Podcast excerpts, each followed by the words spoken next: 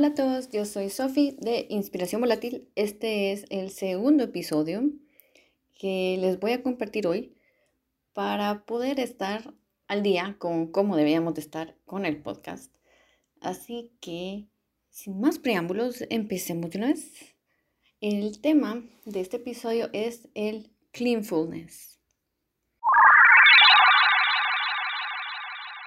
Bueno, y ahora se van a pensar, ¿Qué es cleanfulness? Entre todas las cosas nuevas y que se pueden inventar en estos días, yo la verdad esto no me lo veía venir, pero tiene sentido. Esto eh, supe que existía gracias a mi mamá que me compartió un artículo hace unas semanas y yo dije que fijo tenía que compartirlo por acá. Eh, prácticamente el cleanfulness les voy a leer la definición del artículo que ella me compartió, dice que el principal enfoque de esta filosofía es que debemos poner una atención plena mientras se realizan las tareas domésticas. Es un ejercicio que genera un estado de paz y tranquilidad mental y a la vez conseguiremos mantener la casa en orden. Hmm. Ahora que lo pienso, creo que sí he experimentado un estado como de cleanfulness, como que sí lo he puesto en practicantes. Em, voy a admitir de que yo eh, sí tenía el hábito de ordenar y limpiar mi cuarto cada cierto tiempo, sí trataba de, bueno, de mantenerlo organizado cuando vivía con mis papás, pero incluso ya después de casada, las actividades que... Ay, lo siento. Estoy gritando la chiqui. Pero de hecho, hasta después de que me casé, las actividades de limpieza son las que menos, menos me gustaban. Y obviamente las hago porque quiero ver la casa limpia y ordenada, pero no, al menos en ese momento yo me quedé así como que, ay no, me daba pereza hacerlo. Y mm, no fue hasta después que nació la chiqui y que ya empezó a movilizarse más, ya más grande y todo, que empezaba a jugar, correr entre toda la casa, tiraba cosas, tiraba sus juguetes y empecé a poner en práctica esta rutina de al final del día, al menos el de ella, que es alrededor de las 6 de la tarde, empezamos a limpiar y ordenar el primer nivel antes de subirnos a hacer su rutina de la noche. Que mm, en esta transición ya por ese tiempo, empecé a sentir una gran satisfacción por limpiar la casa. Y me sorprendió porque, como les dije yo antes, no era así.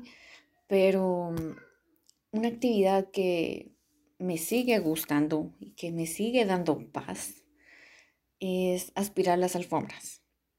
Ordenar, o sea, incluso limpiar la mesa, la mesa de vidrio en nuestro comedor o poder tener el tiempo de lavar Em, secar y guardar los platos en la cocina y todavía que, tenga unos minutos más para limpiar el top de la cocina, los gabinetes y desinfectarlos.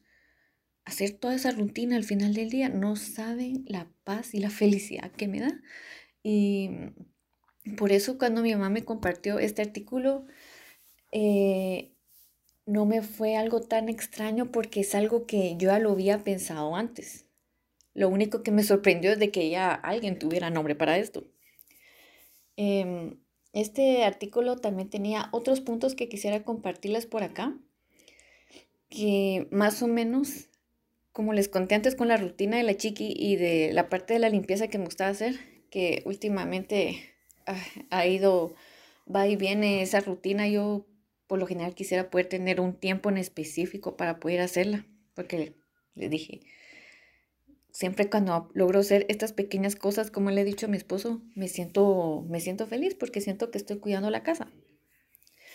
Y a eso viene el primer punto que comparte el artículo.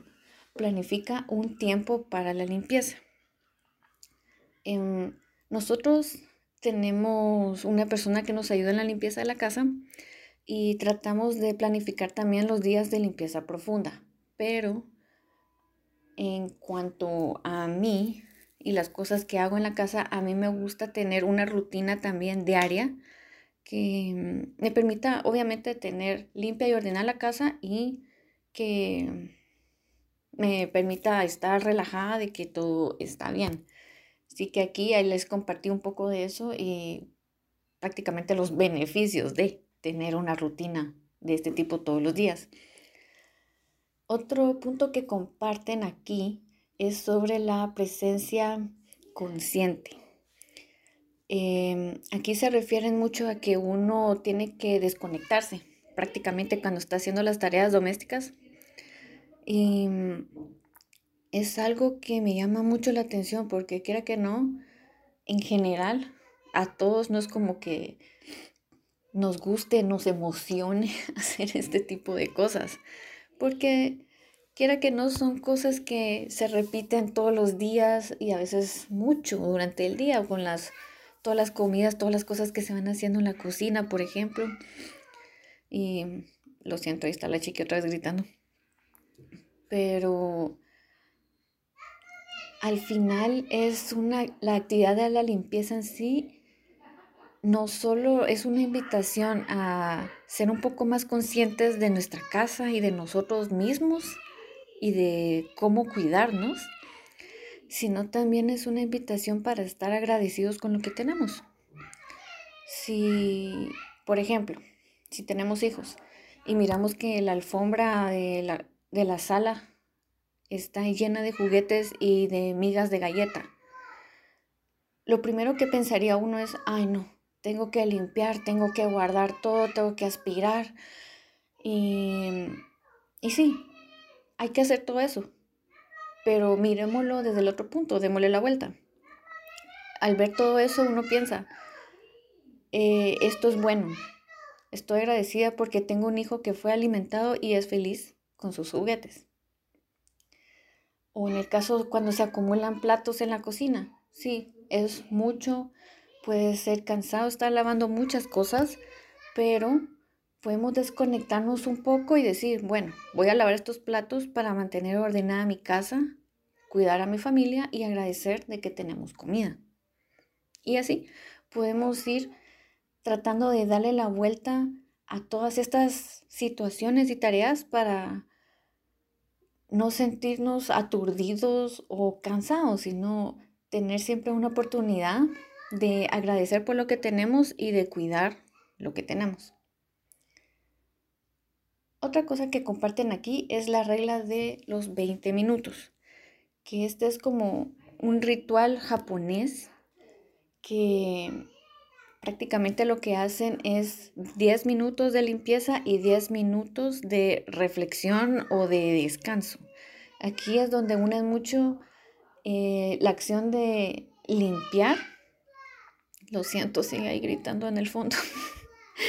Aquí es donde unen la parte de la limpieza física con lo espiritual.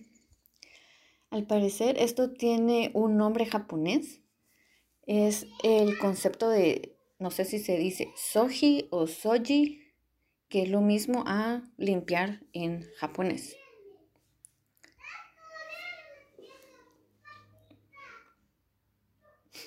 El siguiente punto ya se empieza a relacionar un poco con el minimalismo, que es aprovechar estos, estos momentos de cleanfulness para deshacerte de lo que ya no necesites. Es como incorporar un par de minutos para depurar a tu alrededor. Otro es renuévate en cada estación, que yo creo que eso tal vez se refiere a considerar en qué, en qué momento, en qué estación del año estamos para ir variando las tareas que necesitamos hacer para nuestra casa. Si es verano, por ejemplo, lo siento. Em, por ejemplo, si es verano, lo que se lo que lo que se hace mucho aquí, al menos en Guatemala, no sé qué costumbres habrá de acuerdo al clima o la estación del año en otros países, pero aquí lo que se acostumbra a hacer en cuanto a mantenimiento y limpieza de la casa es el techo de las casas lo que hacen es impermeabilizarlo y prepararlo para ya cuando venga la época de lluvia. O incluso ahí tal vez uno podría revisar su ropa, depurar la ropa de, de verano, prepararse para la de invierno. Y por último, algo que también... no es que bueno, pequeño paréntesis, ella le encanta pedir un montón de cosas, es demasiado curiosa y siempre cuando quiere algo empieza a gritar, ete, ete. Eso es lo que estaban escuchando ahí. Em, y por último, considerar también los olores, que mm, al menos yo pienso que eso es una de las primeras impresiones en una casa, en un lugar eh, aparte de lo visual, creo que lo que lo marca uno es el olor. Y, mm, que no solo la casa esté bien, o sea, no solo visualmente en la parte del orden, la limpieza, decoración o estilo, toda esa parte, pero que huela bien. Eso es un, en realidad un buen detalle extra que podemos tener. Así que esto es prácticamente el cleanfulness y creo que, bueno, yo no sé si mi mamá escuchará aquí el podcast, pero igual le agradezco por haberme compartido esto y poder compartirlo con ustedes.